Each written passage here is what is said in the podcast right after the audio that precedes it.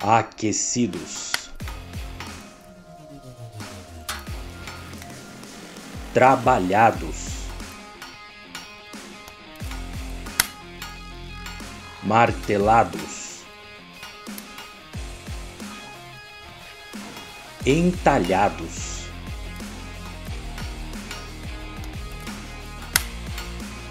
afiados.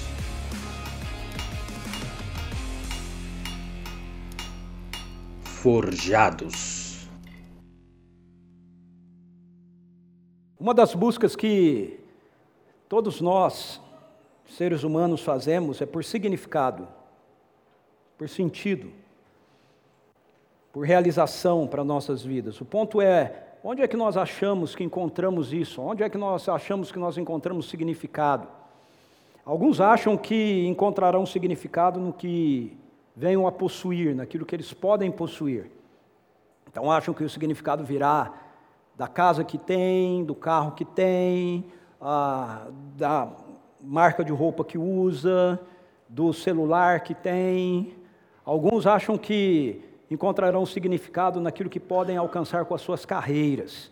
Então, vivem se dedicando a um estilo de vida workaholic, onde parece que ah, quanto mais alto você chegar na sua carreira, quanto mais sucesso profissional você tiver, mais sentido isso vai trazer para a sua vida, mais significado isso vai trazer para a sua vida.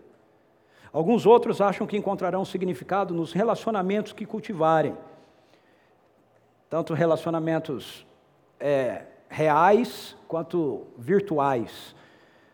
Hoje, no mundo virtual, praticamente é Existe uma grande ansiedade no coração das pessoas para saber quantos mil seguidores ah, você tem no Facebook ou no Instagram ou em qualquer coisa do tipo. Parece que quanto mais é, númerozinhos você tem ali, né, mais significado, mais especial ah, você é.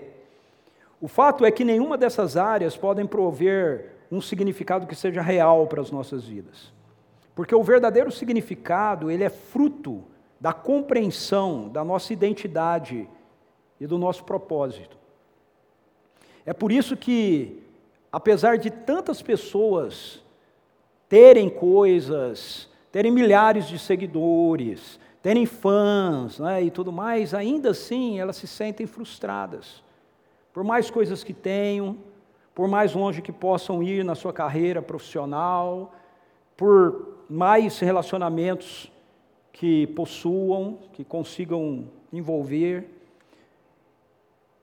Ainda assim, quando a pessoa está sozinha, principalmente, ela se sente frustrada, ela se sente vazia, ela se sente sem, sem aquele ah, não é? em relação à vida. Eu quero convidar você para a gente dar uma olhada hoje na vida de um dos apóstolos de Jesus, o apóstolo Pedro. E hoje nós vamos fazer isso um pouquinho diferente. Na maioria das vezes a gente tem um texto e eu abordo um texto, ou o pastor David aborda um texto e a gente vai ali trabalhando a partir dele. Hoje, na verdade, eu quero ver três textos. Eu quero ver três momentos na vida de Pedro, okay? com Jesus, três interações, três relações de Pedro com Jesus aonde a partir disso nós podemos encontrar significado para a nossa vida quando nós entendemos que Deus está nos forjando, assim como Jesus forjou a Pedro, ok? Para manifestar, na verdade, as realidades do seu reino. Em Efésios capítulo 2, versículo 10, o apóstolo Paulo escreve assim: Pois somos feituras dele, dele aqui de Deus, criados em Cristo Jesus para boas obras, as quais Deus de antemão preparou para que andássemos nelas. Olha que texto interessante. O apóstolo Paulo está dizendo aqui para nós, nesse texto da palavra de Deus, que o nosso significado se encontra em compreendermos a nossa identidade em Cristo Jesus e naquilo que está definido nele, para que nós pudéssemos viver e ser antes mesmo da fundação do mundo. Então, isso tem a ver com essa realidade que Jesus nos apresentou, que Jesus nos revelou, chamada Reino de Deus. Quando nós vivemos dentro dessa realidade do Reino de Deus, nós encontramos significado, verdadeiro significado para a nossa vida. Então, a fim de manifestarmos o reino de Deus através da nossa vida, nós aprendemos com essa interação de Jesus com Pedro, na história de Pedro, a importância da gente olhar para a nossa história em busca desse significado. E aí eu quero ver com você, nesses três encontros de Jesus com Pedro, como nós devemos encarar a nossa história, como nós devemos olhar para a nossa história, a fim de que a gente de fato encontre significado. A primeira história, então você vai precisar mexer com a Bíblia aí comigo, ok? primeira história se encontra ah, é em Lucas. Então, por favor, vá com a sua Bíblia aí para Lucas capítulo 5.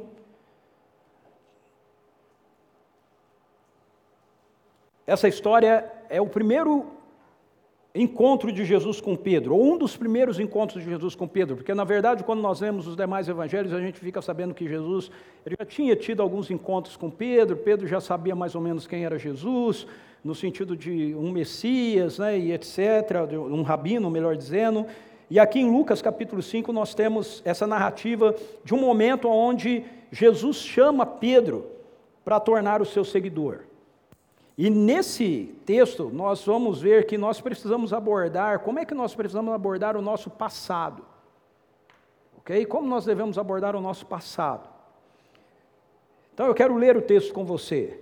Está com a sua Bíblia aí? Se você estiver sem Bíblia, pega o seu celular e aí você entra no nosso app, ok? E lá você tem uma Bíblia que você pode utilizar. E aconteceu que num determinado dia Jesus estava próximo ao lago de Genezaré e uma multidão o espremia de todos os lados para ouvir a palavra de Deus. Ele observou junto à beira do lago dois barcos deixados ali pelos pescadores que, havendo desembarcado, cuidavam de lavar suas redes. Então entrou num dos barcos, o que pertencia a Simão, e lhe solicitou que se afastasse um pouco da praia, e assentando-se do barco ensinava o povo. Assim que acabou de ministrar, dirigiu-se a Simão e aos demais e lhes pediu: Ide para onde as águas são mais profundas e lançai as vossas redes para a pesca. Ao que lhe replicou Simão: Mestre, Tendo trabalhado durante a noite toda, não pegamos nada. Todavia, confiado em tua palavra, lançarei as redes. Assim procederam e pegaram enorme quantidade de peixe, tanto que as redes começaram a se romper. Por esse motivo, acenaram aos seus amigos do outro barco para que viessem ajudá-los. Eles chegaram, lotaram ambos os barcos a ponto de começarem a afundar. Diante de tamanho evento, Simão se prostrou aos pés de Jesus e declarou: Afasta-te de mim, Senhor, pois sou um homem pecador. Porquanto ele e seus companheiros estavam maravilhados com a pesca que haviam realizado, assim como Tiago e João, os filhos de Zebedeu, que eram sócios de Simão. Todavia, Jesus revela a Simão: Não tenhas medo, a partir deste momento tu serás um pescador de vidas humanas. Então eles arrastaram seus barcos para a praia, renunciaram a todas as coisas e seguiram a Jesus. Então, esse é o primeiro encontro de Jesus com Pedro na versão de Lucas.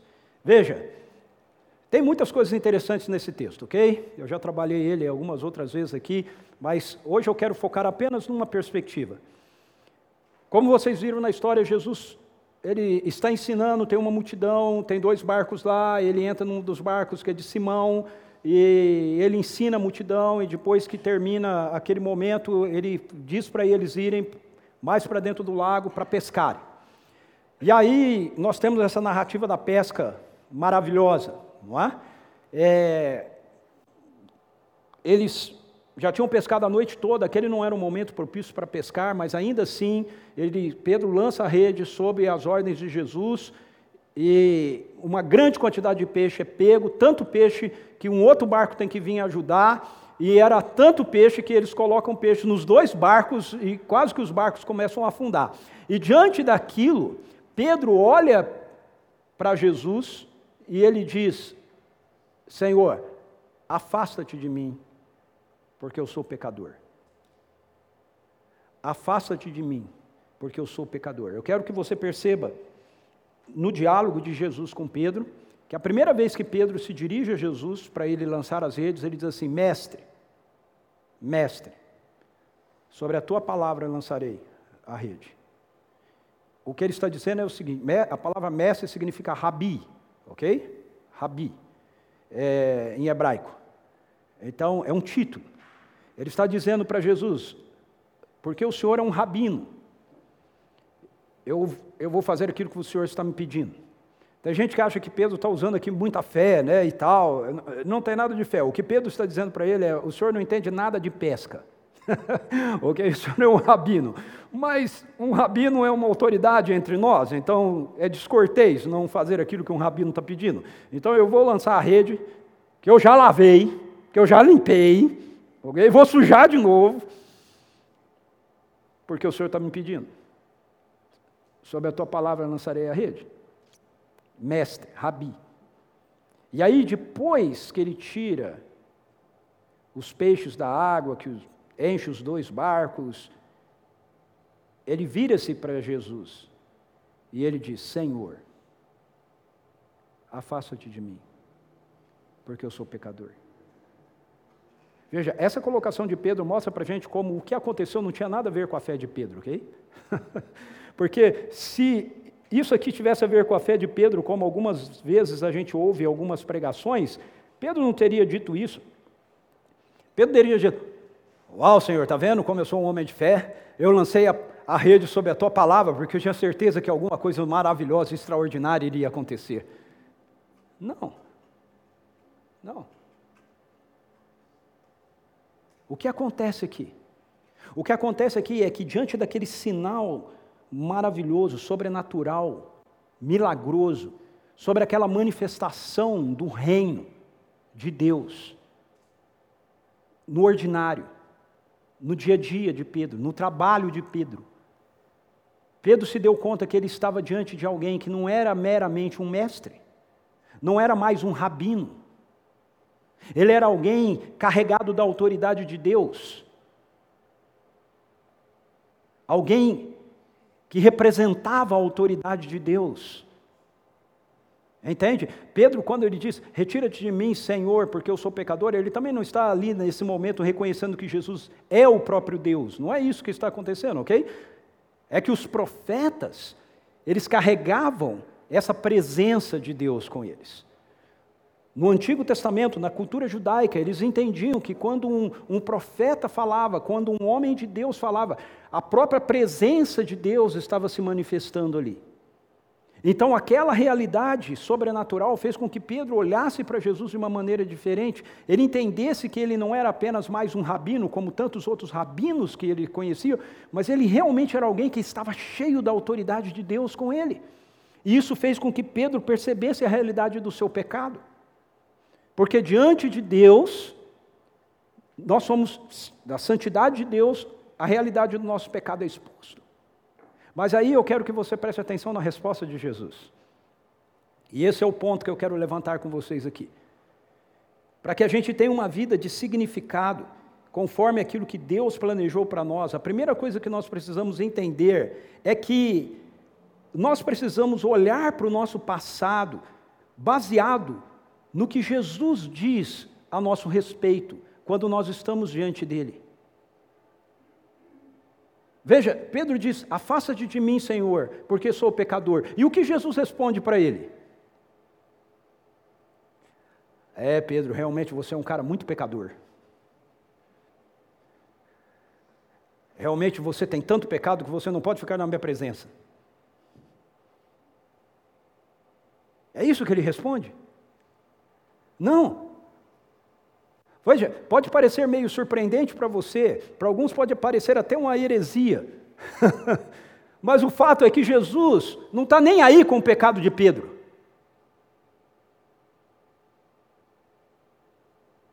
Jesus não olha o pecado de Pedro como um problema para a vida dele. Jesus olha para aquilo que ele iria fazer na vida de Pedro. Ele diz para Simão: Não tema.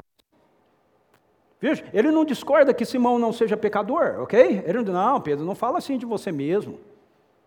Você não pode ser tão negativo. ele não diz isso, ok? Mas ele também não reforça o pecado de Pedro. Sabe por quê? Porque Deus, Jesus, é Deus encarnado. Jesus é a revelação exata de quem o Pai é. E aquilo que Jesus está fazendo em relação a Pedro é exatamente aquilo que Deus faz em relação a você, em relação a mim. Ele não olha para a nossa vida, diante do nosso reconhecimento do nosso pecado, e diz para a gente: não, não, não pense mal de você mesmo. Mas ele também não olha para a gente em relação ao nosso pecado e diz: é, o seu pecado realmente é um grande problema para mim. você, você não pode estar na minha presença retira-te. Não. Você precisa entender que Pedro está diante daquele que revela Deus como ele é. Jesus é a verdade sobre Deus. Jesus é a verdade sobre Deus. Aquilo que a gente vê em Jesus é o que está no Pai.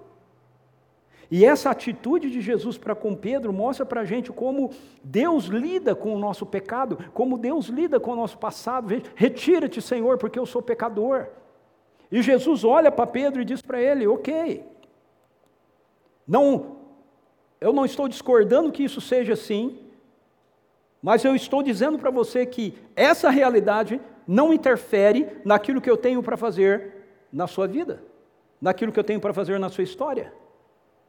Em outras palavras, Pedro não devia mais olhar para o seu passado como pecador, ele deveria olhar para aquilo que Jesus via nele e para aquilo que Jesus o estava chamando para fazer. Retira-te, Senhor, da minha presença, eu sou pecador. Não tenha medo. De agora em diante, você será um pescador de seres humanos. De agora em diante você vai ser um pescador de pessoas. A sua história mudou. Se você quer significado para a sua vida, você precisa entender que o seu encontro com Jesus mudou a sua história mudou a sua história, mudou seu passado, te deu uma nova realidade. Você precisa entender que quando você chega na presença de Deus, você chega tão limpo quanto é Jesus. Ok, esse pessoal não entendeu. A gente precisa entender que quando nós temos esse encontro com Jesus, aquilo que nós éramos é mudado naquilo que Jesus é. Nós passamos a estar diante de Deus, não mais olhando para nós mesmos como pecadores, ok? Nós chegamos diante de Deus dizendo: Senhor, nós somos pecadores, mas a partir desse momento, a partir desse, desse, dessa identificação, o que Deus tem a dizer para você não é, é, realmente você é muito pecador mesmo. Não, é, não se preocupe com o seu passado, daqui para diante você é uma nova criação. Você entra na presença de Deus tão limpo, tão puro, tão santo quanto é Jesus. Amém. Aleluia. Entende? Isso gera significado na vida da gente. Se a gente não compreender isso, nós sempre vamos olhar para o nosso passado, reféns dele, escravos dele. Então você precisa entender que para você ter significado na sua vida, a maneira de nós lidarmos com o nosso passado, por causa daquilo que Jesus Cristo fez por nós, é essa Mesma maneira que Jesus lida com o passado de Pedro.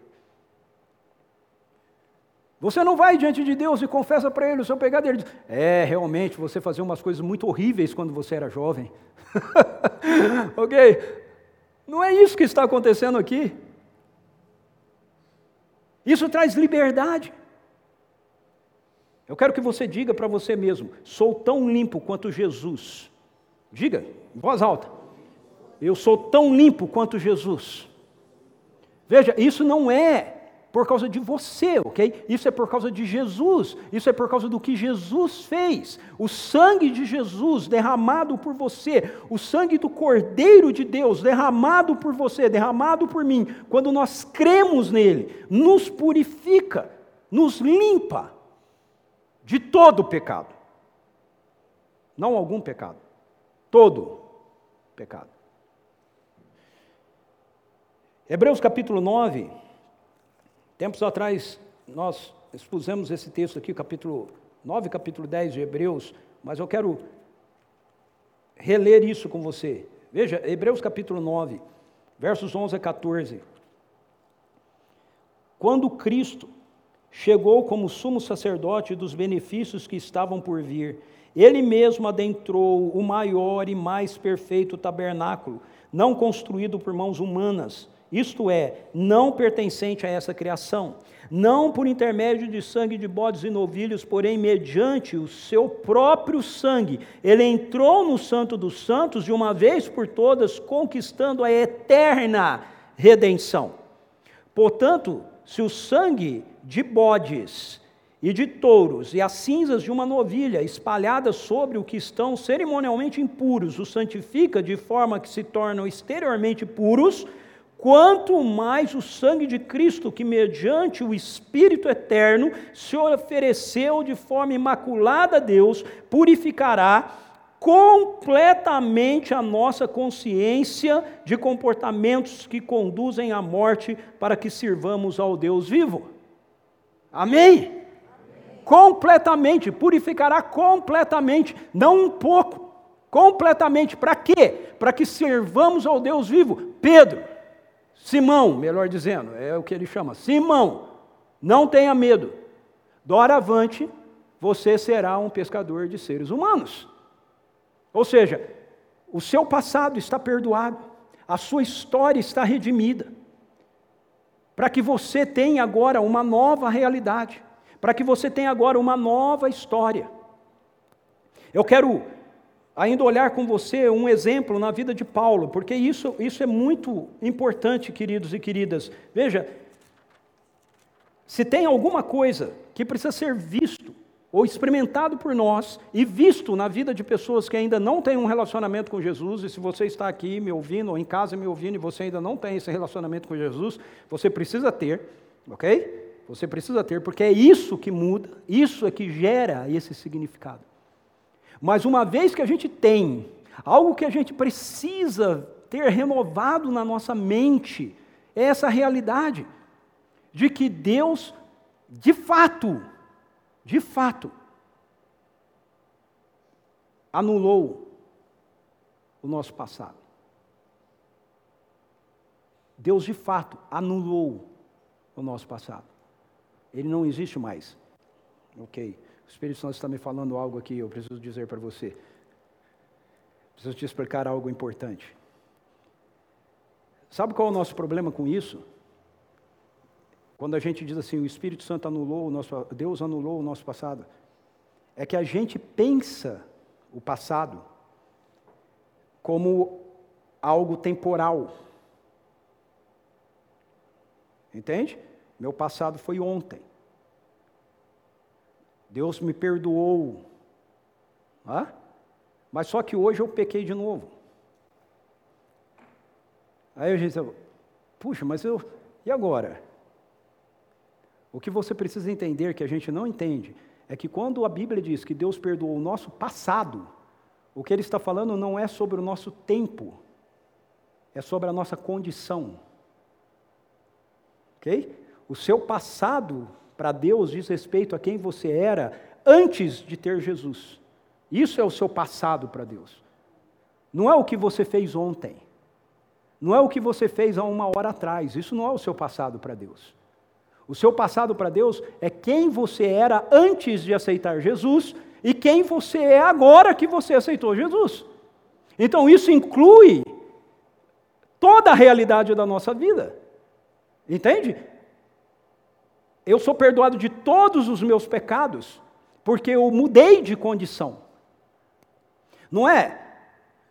Eu fui perdoado nos meus pecados, porque eu aceitei Jesus, mas agora eu aceitei Jesus, então eu não vou mais pecar. Eu quero não pecar, ok? Já já vou falar disso. mas não é esse o ponto. O ponto é que toda a realidade do pecado na minha vida é visto, ou na vida de qualquer ser humano, é visto por Deus a partir de nós não termos Jesus. Mas a partir do momento que nós temos Jesus, então Deus nos olha através do sangue de Jesus. Nós nos tornamos tão limpos quanto Jesus. É assim que Deus nos vê o tempo todo. O tempo todo. Ok? Ah, mas e se eu, e se eu pecar? Ele continua vendo você tão limpo quanto Jesus.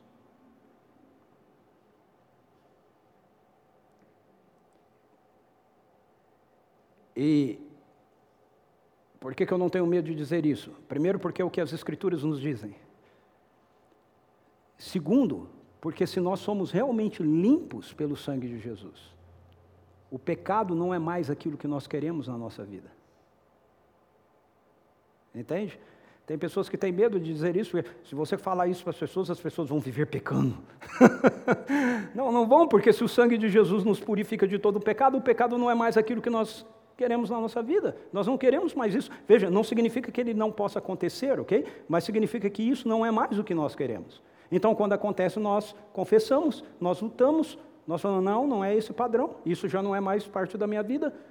Embora tenha acontecido de novo, não é isso que eu quero, não é assim que eu quero viver. Senhor, eu voltei para algo que não tem mais nada a ver com a minha nova realidade. Esse passado não existe. Entende? Não existe. Paulo mostra isso para a gente. Deixa-me ler esse texto para você. Esse é um texto que muitas pessoas compreendem mal.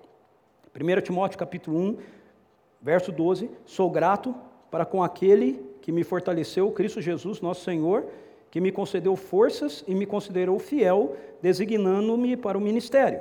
A mim, preste atenção, a mim, que em tempos passados fui blasfemo, perseguidor e insolente, contudo, ele me concedeu misericórdia, porquanto fiz o que fiz mediante a minha ignorância e incredulidade. E a graça de nosso Senhor transbordou sobre mim com a fé e o amor que há em Cristo Jesus. Essa declaração é fiel e digna de plena aceitação.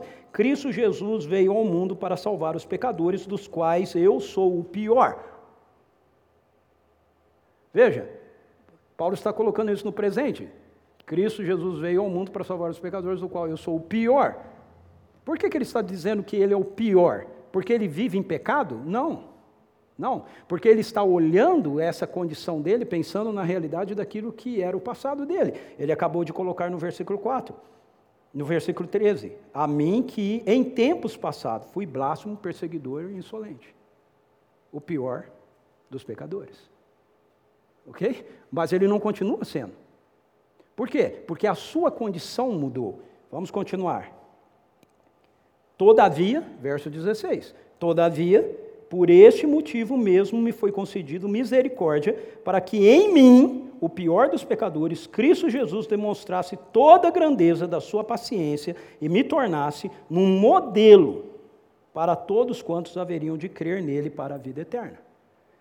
Então, o pior dos pecadores aqui é, é a condição de Paulo sem Jesus, sem Cristo. É isso que ele está afirmando. Mas em Cristo, eu sou um modelo.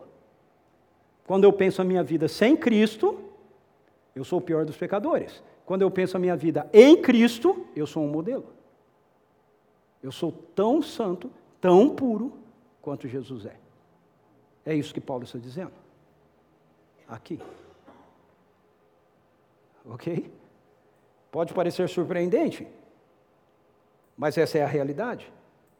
Então você quer ter uma vida cheia de significado e de propósito, para aquilo que Deus planejou para você, para a sua existência, a primeira coisa que você tem que fazer, pare de olhar para o seu passado. a partir de quem você foi e passe a olhar para o seu passado a partir de quem você é em Cristo Jesus. Ok? Em quem você é em Cristo Jesus. Quando você visita o seu passado, seja ele lá, ou aquilo que aconteceu há uma hora atrás, de pecado, ok? Isso é o seu passado. Isso não é quem você é. Entende? Essa é a sua antiga natureza, não é mais a sua natureza. Então você precisa olhar para ela dizendo: essa não é mais a minha realidade. Eu visito então, ou lido então com o meu passado a partir do sangue de Jesus, a partir daquilo que Jesus fez por mim, através do seu sacrifício. Segundo, nós precisamos abordar o nosso presente a partir dessa identidade de filhos e filhas de Deus que nós recebemos. Então veja, e aí nós vamos para o segundo momento. Jesus então diz para Pedro: Não me importa o seu passado, me importa o seu futuro, me importa aquilo que nós vamos viver juntos a partir desse momento. E aí eles começam a andar juntos. Jesus começa a discipular Pedro. Pedro vem para ser pescador de homens, de seres humanos, assim como Jesus é. E depois de Pedro andar algum tempo com Jesus, nós vamos chegar em Mateus capítulo 16. Então, esse é o outro texto que eu quero ver com você, Mateus capítulo 16. Isso já está avançado aqui no processo discipulado de Pedro. Pedro está andando com Jesus, juntamente com outros discípulos, já há algum tempo. E aí, Mateus diz assim: quando Jesus chegou à região da Cesareia de Filipe, consultou os seus discípulos, quem as pessoas dizem que o filho do homem é?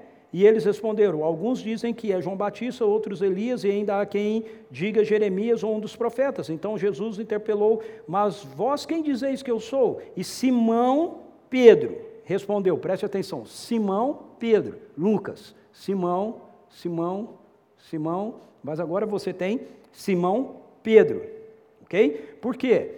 Porque Simão tem a ver com o passado de Pedro Pedro tem a ver com o presente dele e com o futuro dele, naquilo que Jesus o está tornando, naquilo que Jesus o está transformando. Então Simão Pedro respondeu: Tu és o Cristo, o Filho do Deus vivo. Ao que Jesus lhe afirmou: Abençoado és tu, Simão, filho de Jonas, pois isso não foi revelado a ti por carne ou sangue, mas pelo meu Pai que está nos céus. Da mesma maneira eu te digo que tu és Pedro, e sobre esta pedra edificarei a minha igreja, e as portas do Hades não prevalecerão contra ela. Eu darei a ti as chaves do reino dos céus. O que ligares na terra haverá sido ligado nos céus, o que desligares na terra haverá sido desligado nos céus. Então, Pedro nos ensina que nós precisamos olhar para o nosso passado baseado naquilo que Jesus fez por nós, baseado no seu sangue. E ele nos ensina que nós precisamos abordar o nosso presente a partir da nova identidade que Jesus nos dá quando nós nos encontramos com Ele. Simão, foi meu pai que te revelou. Doravante, você será chamado Pedro. Pedro. Essa é a sua identidade. Sobre a sua profissão de fé, sobre a sua declaração. Eu vou edificar a minha igreja. Então veja, uma vez que nós sabemos que nós estamos perdoados, nós devemos viver agora de modo responsável para trazer as soluções do reino de Deus a todas as áreas da nossa vida, a todos os ambientes da influência, de influência onde nós nos, nos encontramos. Quais são os ambientes de influência onde você se encontra? sua casa, seu trabalho, a academia que você frequenta, qualquer lugar que você esteja, ali é o seu ambiente de influência. Por quê? Porque uma vez que nós somos perdoados, afaste de mim, Senhor, sou pecador, isso já não existe mais para mim, Pedro, doravante você vai ser um pescador de homens. A partir desse momento, nós precisamos começar a entender que Jesus nos colocou numa condição de responsabilidade frente às realidades do seu reino. Quem diz os homens que eu sou? Ah, um profeta. E vocês? Pedro pega a palavra: Tu és o Cristo, o Filho do Deus vivo. Bem-aventurado és Simão Barjonas, não foi carne e sangue que te revelou, mas meu Pai que está nos céus. Tu és Pedro, sobre essa pedra, ou seja, sobre a confissão que você fez de quem eu sou, eu edificarei a minha igreja. As portas do inferno não prevalecerão contra elas. Você receberá as chaves do céu. O que tiver ligado na terra está ligado no céu. O que tiver desligado na terra é porque está desligado nos céus. Veja, o que é isso? Isso é responsabilidade.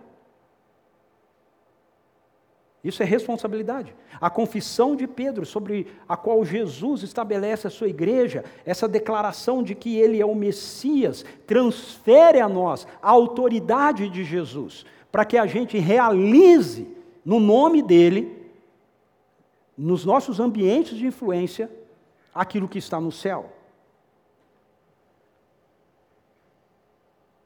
Você vai receber as chaves. Isso não tem nada a ver com Pedro ser porteiro do céu, ok? Chave nas Escrituras tem a ver com um símbolo de autoridade. Chave é uma imagem que as Escrituras usam para falar a respeito daquela pessoa no palácio que era o dispenseiro, que tinha como responsabilidade cuidar da dispensa. Chave é aquilo que José recebe de Faraó. Você vai abrir os celeiros e você vai decidir quanto vai para cada um, quem é que vai receber, quem que vai ter. Isso é chave. Entende? Chave é uma figura aqui. Então essas chaves não têm a ver com Pedro ter as chaves do céu, essas chaves têm a ver com a realidade de que ele, como representante dos discípulos, representante dos seguidores de Jesus, recebe a autoridade que Jesus tem para fazer com que as realidades do céu que Jesus carrega e manifesta na terra continuassem sendo manifestadas através dos seus seguidores, através da vida de Pedro. Mas não só de Pedro, porque Pedro representa aqui a comunidade dos discípulos, ok? Então, através de todo aquele que é um seguidor de Jesus. Então, quando nós lidamos com o nosso passado, olhando para Ele a partir do que nós nos tornamos por causa do sangue de Jesus, lavados pelo sangue de Jesus, nós passamos a viver o nosso presente baseado nessa nova identidade que nós temos. Essa identidade de dispenseiros, essa identidade de pessoas que receberam de Deus a autoridade para trazer as realidades, acessar as realidades do céu e dispensar essas realidades para suprir, suprir as necessidades da terra das pessoas ao nosso redor. Você, você carrega isso com você. Você tem acesso. Se você está se relacionando com Jesus, Ele é Senhor e Salvador da sua vida, você tem acesso à paz que está no céu para trazer para as pessoas ao seu redor, não só para você, para as pessoas que estão ao seu redor. A pessoa que recebe a chave, o dispenseiro, ele abre a dispensa em favor dos outros. Ele abre as realidades do céu em favor dos outros. Então você, eu, o povo de Deus, são aqueles que estão carregando aqui essas realidades que estão no céu para a terra. Aquilo que você ligar na terra terá sido ligado no céu, ou seja, está de acordo com o céu, então vai se manifestar na terra. Não está de acordo com os céus, então não vai se manifestar na terra. Alegria, paz, bondade, benignidade, mansidão, cura, resta, resta, é, restauração de relacionamentos e etc. Todas essas realidades. Nós estamos carregando isso. Você precisa entender que você está carregando isso. Quando você vai para o seu trabalho, você está com uma chave do reino no seu bolso. Quando você se encontra com os seus familiares, entende? Você está com a chave do reino no seu bolso. Quando você está diante de uma pessoa que está enferma, você está com a chave do reino no seu bolso. Uma pessoa que está carregando ansiedade, medo, culpa, você está com a chave das dispensas do céu no seu bolso. Que, o que é que você vai fazer com ela? você vai manter a porta fechada? Vai manter a porta de dispensa fechada ou você vai abrir?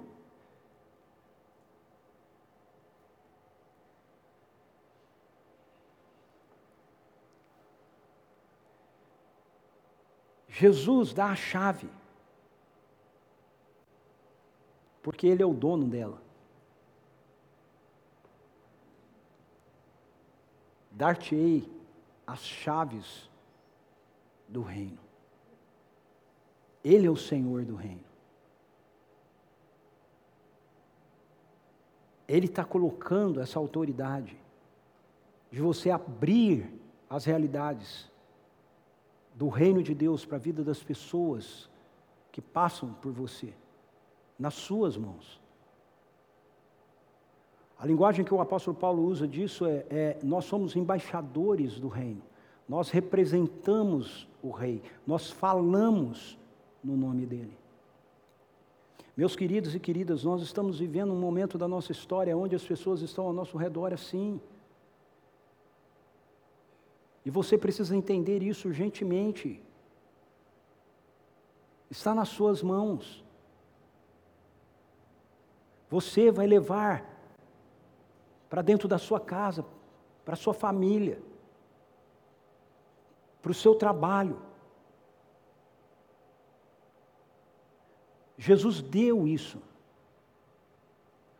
O ponto não está em Jesus, o ponto está em mim e você, como a gente usa a chave.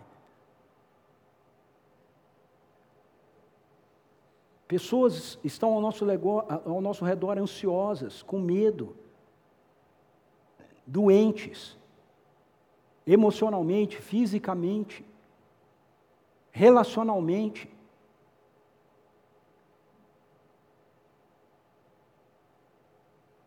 Como nós vivemos a nossa vida, como a gente vai viver a nossa vida.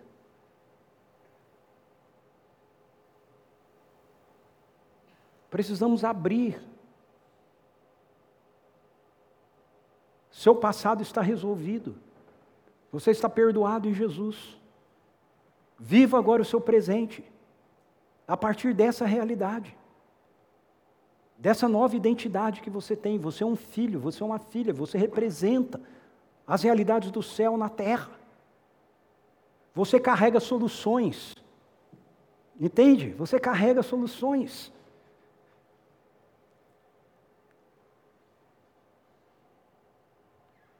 para dentro do seu trabalho, para as pessoas que têm contato com você. Você carrega soluções. O inimigo quer que você não acredite nisso. Ele quer que você foque no seu cansaço, no seu desânimo. Não, você carrega soluções. Sabe, eu estou hoje falando aqui com uma dor danada. Na quinta-feira eu, eu tive um estiramento aqui na minha lombar. E eu estou aqui me segurando a minha cara de dor. Às vezes eu ando para lá e me dá umas agulhadas aqui. Eu... Mas eu gosto disso, sabe por quê? Porque essa minha experiência me enche de autoridade para falar para você o que eu estou falando.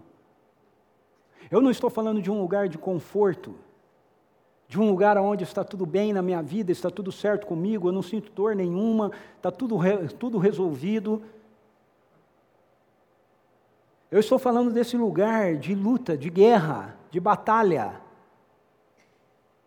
que eu sei que você vive na, na sua vida, eu vivo na minha também. Mas sabe o que Satanás quer? É que a gente olhe para isso. Ah, porque Deus deixou você se machucar?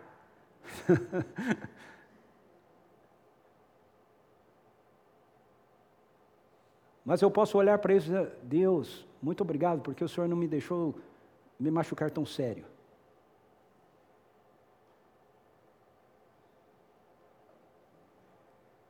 Entende?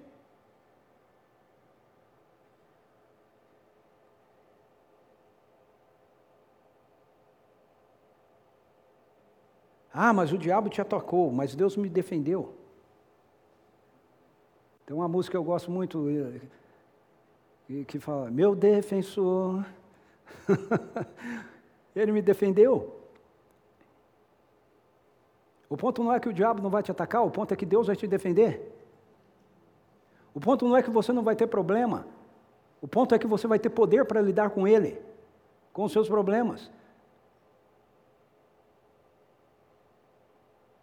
Então é uma perspectiva. Agora, como a gente olha isso? A partir da identidade que a gente tem. Eu não vivo para ser filho, eu sou filho. Eu vivo a partir disso. Eu vivo a partir desse lugar. Disso que Jesus me confiou. E é desse lugar que você vive. É desse lugar que cada um de nós tem que viver. É assim que você tem que olhar para o seu presente. Senhor, eu sei quem eu sou em Ti. Estou livre do meu passado. Eu não vivo mais preso nele. Espero que você tenha entendido essa questão do passado. Entende? Não é mais essa minha condição. Minha condição não é mais a de pecador, não é mais de rebelado contra o Senhor. Ainda que eu peque, nessa não é mais a minha condição. Meu passado acabou, eu tenho uma nova identidade. É assim que eu vivo o meu presente. Isso traz sentido e significado para a sua vida. Porque você vai estar em lugares onde eu não vou estar. Essa semana eu conversava com a minha irmã, com a Patrícia, ela estava me falando de algumas coisas maravilhosas que Deus fez essa semana e tem feito, né? Muitas vezes através dela, no ambiente de trabalho dela. Outro dia eu estava conversando com o Fábio, ele me contando isso. Vira e mexe, eu ouço testemunho de alguns de vocês a respeito disso. Como isso enche o meu coração de alegria e de prazer. Sabe por quê? Porque muito provavelmente, algumas dessas pessoas, elas nunca estariam sentadas numa cadeira aqui num domingo para me ouvir, ou num, numa igreja para ouvir. Elas vão entrar e elas vão sentar futuramente, porque você está sendo usado lá na vida dela. E talvez ela nem nunca entre, nem nunca sente. Eu não sei, ok? Mas o que eu sei é que eu fico animado com isso, porque, no caso, usando o exemplo da, da Patrícia, no caso dela, ela chega em pessoas e ela tem contato com pessoas, gerentes e pessoas de, de empresas e pouco tempo atrás uma pessoa, inclusive, no alto escalão do governo. E cara, eu não chego lá diretamente. Mas o reino de Deus está chegando lá através dela. O reino de Deus está chegando através de você, através da sua vida, na empresa onde você trabalha, no condomínio onde você mora, onde você vive. Por fim, nós precisamos abordar o nosso futuro, entregando a nossa vida aos cuidados amorosos do Pai. E aí nós temos o último encontro que eu quero mostrar para você, que é João capítulo 21. Jesus morre, Jesus ressuscita, e nesse íntere entre ele ressuscitar e assunto aos céus, ele se encontra algumas vezes com seus seguidores aqui. E João capítulo 21 narra para a gente o terceiro encontro que Jesus tem com eles depois que ele havia ressuscitado. Veja, se esse é o terceiro encontro, significa que duas outras vezes Pedro já tinha visto Jesus, Jesus ressuscitado. João capítulo 21. E João capítulo 21 começa com Pedro dizendo assim: Eu vou pescar. Lucas 5. Ou seja, Pedro olha para o passado dele de novo. E ele olha para o passado dele sem olhar para o sangue de Jesus, sem olhar para aquilo que Jesus fez por ele eu vou pescar. Eu estou desanimado. Esse negócio de reino de Deus é muito complicado. eu achei que eu ia conseguir fazer as coisas, mas eu não consegui. E aí, Pedro influencia um grupo de pessoas dizendo: Nós vamos com você. E eles pescam a noite toda e não pegam nada. E de manhã Jesus está na praia e fala para ele: Ei, vocês pegaram aí alguma coisa? Não, pegamos nada. Joga a rede do lado direito. Jesus volta com Pedro no passado dele. Pedro joga a rede, puxa, cheia de peixe. o discípulo que Jesus amava, provavelmente que era João, disse para ele: É o Senhor. Pedro pula na água e vai até Jesus. Lá tem peixe sendo assado. Se fosse mineiro, tinha um pedacinho de queijo. Né? Como bom paulista, um cafezinho. Jesus está lá, faz o café da manhã para eles, traz algum peixe, um dos peixes que vocês pescaram. Pedro entra, traz a rede inteira, eles tomam o café junto. Música linda que o Vitor cantou conosco aqui hoje, né? Mesa está posta, momento de intimidade com Jesus. Aí termina o café, Jesus diz para Pedro: Pedro, chega aí, preciso falar com você. E aí o Pedro chega mais perto, ele fala: Pedro, você me ama? Pedro diz para eles: Sim, Senhor, eu te amo. Mais que esses. Sim, Senhor. Então cuida dos meus cordeirinhos. Pedro, você me ama? Sim, Senhor, eu te amo. Então cuida das minhas ovelhas. Pedro, você me ama? Pedro se entristece por Jesus ter perguntado a terceira vez e diz: Senhor, tu sabes todas as coisas. Tu sabes que eu te amo. Jesus diz: Cuida das minhas ovelhas. Segue-me. E Pedro começa a andar com Jesus, e o discípulo amado começa a ir atrás deles, e Pedro olha para trás, ele vê João e ele diz: E quanto a esse, Senhor? Jesus disse: Eu quero que ele viva até o fim, até eu retornar, que te importa? Quanto a ti, segue-me. O que, é que está acontecendo aqui? Jesus está dizendo para Pedro: O que, é que você foi procurar no seu passado? Não há nada lá. Ele não existe mais.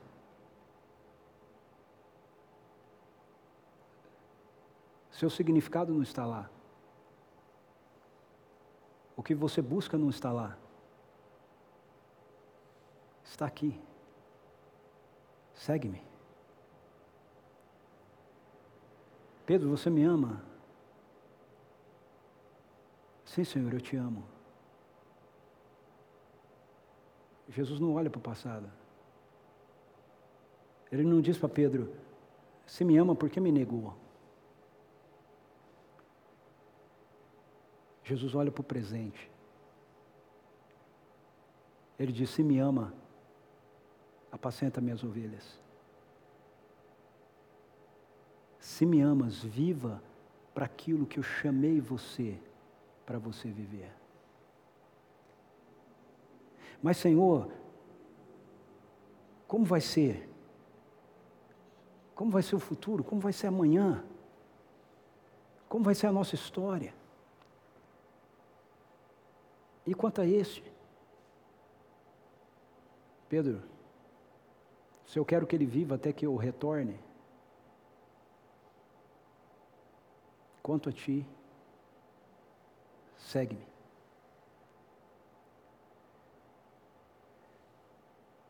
Se você quer uma vida de significado, você precisa aprender, eu preciso aprender que o nosso futuro está em andarmos atrás de Jesus. O nosso futuro está em sermos cuidados por Ele. O nosso futuro está em não nos medirmos por aquilo que Ele está fazendo na história e na vida de outras pessoas, mas entendermos aquilo que Ele está nos chamando para viver com Ele. Isso é o que nós mais ansiamos, é sermos fiéis a Ele. Porque era isso que Pedro gostaria, não é? Só lembrar você que Jesus diz: Eu vou ser entregue e eu vou morrer crucificado. E Pedro diz: E todos vocês vão me abandonar. E Pedro diz: Senhor, se eu tiver que morrer pelo Senhor, eu morrerei. E Jesus diz para ele: Pedro, antes que o galo cante, você vai ter me negado três vezes. E é o que acontece. E Pedro fica frustrado. Pedro vai pescar, volta ao seu passado, porque ele está frustrado, porque ele não conseguiu fazer aquilo que ele achou que ele deveria fazer por Jesus. Mas Jesus não está frustrado, sabe por quê? Porque Jesus conhece o futuro de Pedro. Jesus diz para ele: Pedro, você é jovem, mas dias virão quando você, já velho, será cingido e será conduzido para onde você não quer ir.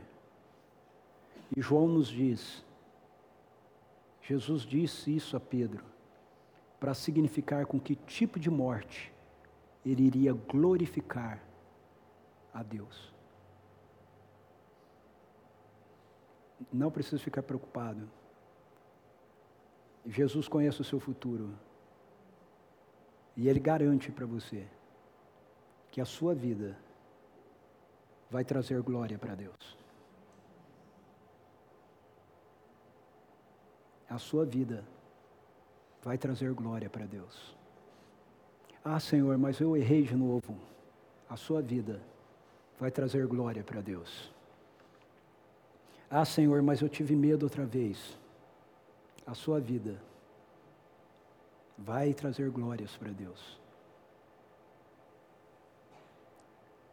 O seu futuro, seu significado não está no que você constrói. O seu significado está com quem você anda. O caminho da busca por significado através do mundo é você precisa ter para poder fazer, então ser. A sua identidade está atrelada ao que você consegue produzir. O caminho da busca por significado através do reino de Deus não é esse. Você é. Você é. É um filho, é uma filha amado, amada, por causa do que Jesus Cristo fez por você. E porque você é, você tem herança, chaves do reino foram colocados nas suas mãos. E porque você tem, você pode fazer. Apacenta as minhas ovelhas.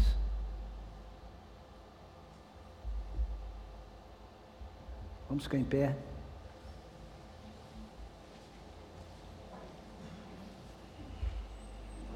Queria que você pudesse, nessa manhã, experimentar isso.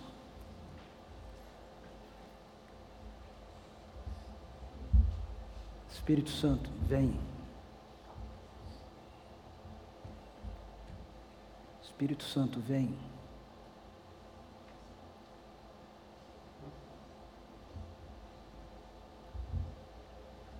Que essa manhã você experimente o significado do reino.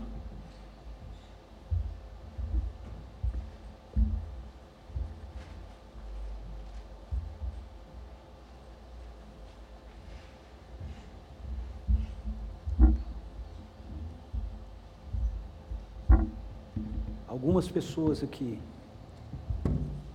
precisam definitivamente romper com uma mentalidade que te deixa preso, presa ao teu passado. Não é o que você pensa, não é o que você imagina, não é o que você sente que define quem você é. É o que Jesus diz sobre você.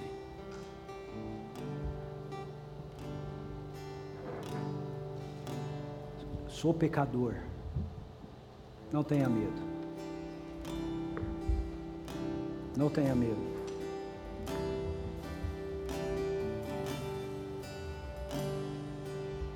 Seu significado está naquilo que eu estou construindo na sua vida. E lá na frente, você vai ver que a sua vida trouxe glórias para o meu nome. Lá na frente, você vai ver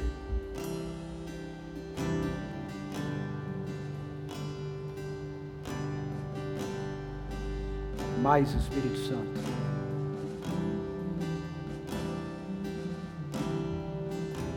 Peço que o Senhor traga uma transferência de identidade agora aqui, Senhor. Em nome de Jesus. Eu peço que o Senhor traga consciência de identidade aqui.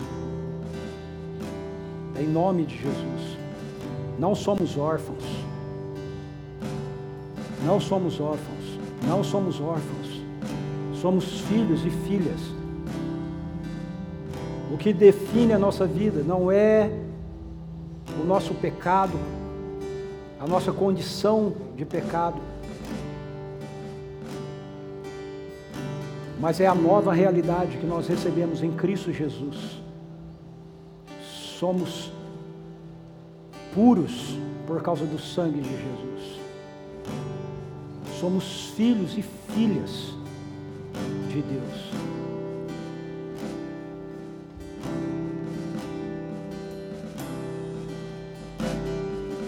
Mais Espírito Santo.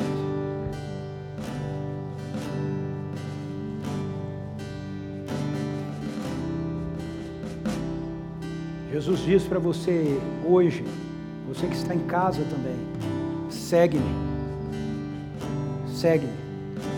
Seu significado está em você andar comigo. Eu sei o que eu vou construir na sua vida. Só eu sei o que eu vou construir na sua vida. Não volte aos barcos. Não volte aos barcos, não volte ao seu passado, não volte à pesca que ficou para trás. Mesmo que pareça que você falhou, eu sei o que eu estou construindo na sua vida. Eu estou fazendo de você uma pérola de valor incalculável no meu reino.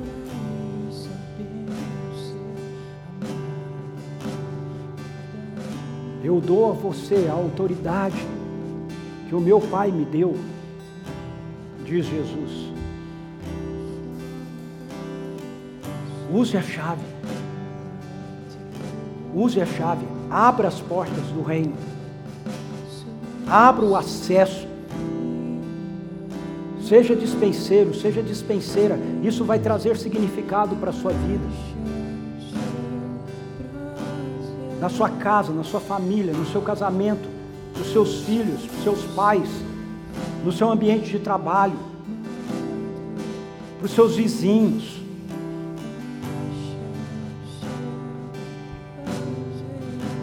Mais Espírito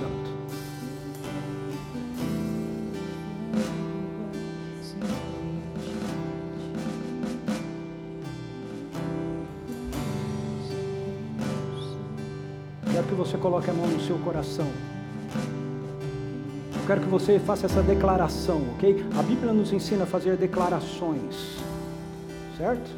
Muitas vezes. Ela diz que nós devemos declarar que Deus é bom. Eu quero que você faça uma declaração agora para você, para o seu coração. Declaração é feita com voz audível, tá bom? Não precisa gritar, mas eu quero que você fale para você ouvir a sua voz. Diga, eu sou. Se você é mulher, fale a filha. Se você é homem, fala filho, né? Eu sou filho. Eu sou filho. Eu sou filho.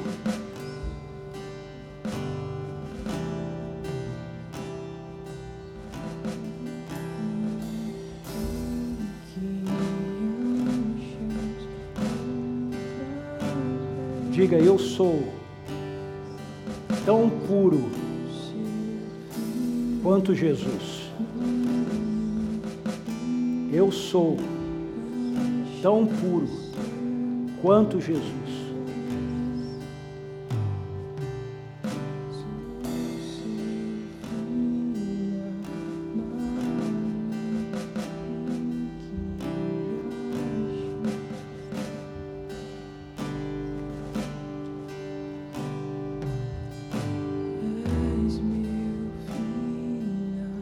Declare ao Senhor, Pai, eu declaro que abrirei as dispensas do céu para aqueles que estão ao meu redor. Esse é o significado da minha existência, Senhor. Ligar as realidades do céu na terra. Usa-me para a glória do teu nome. E eu descanso no seu cuidado para comigo. Em nome de Jesus. Amém.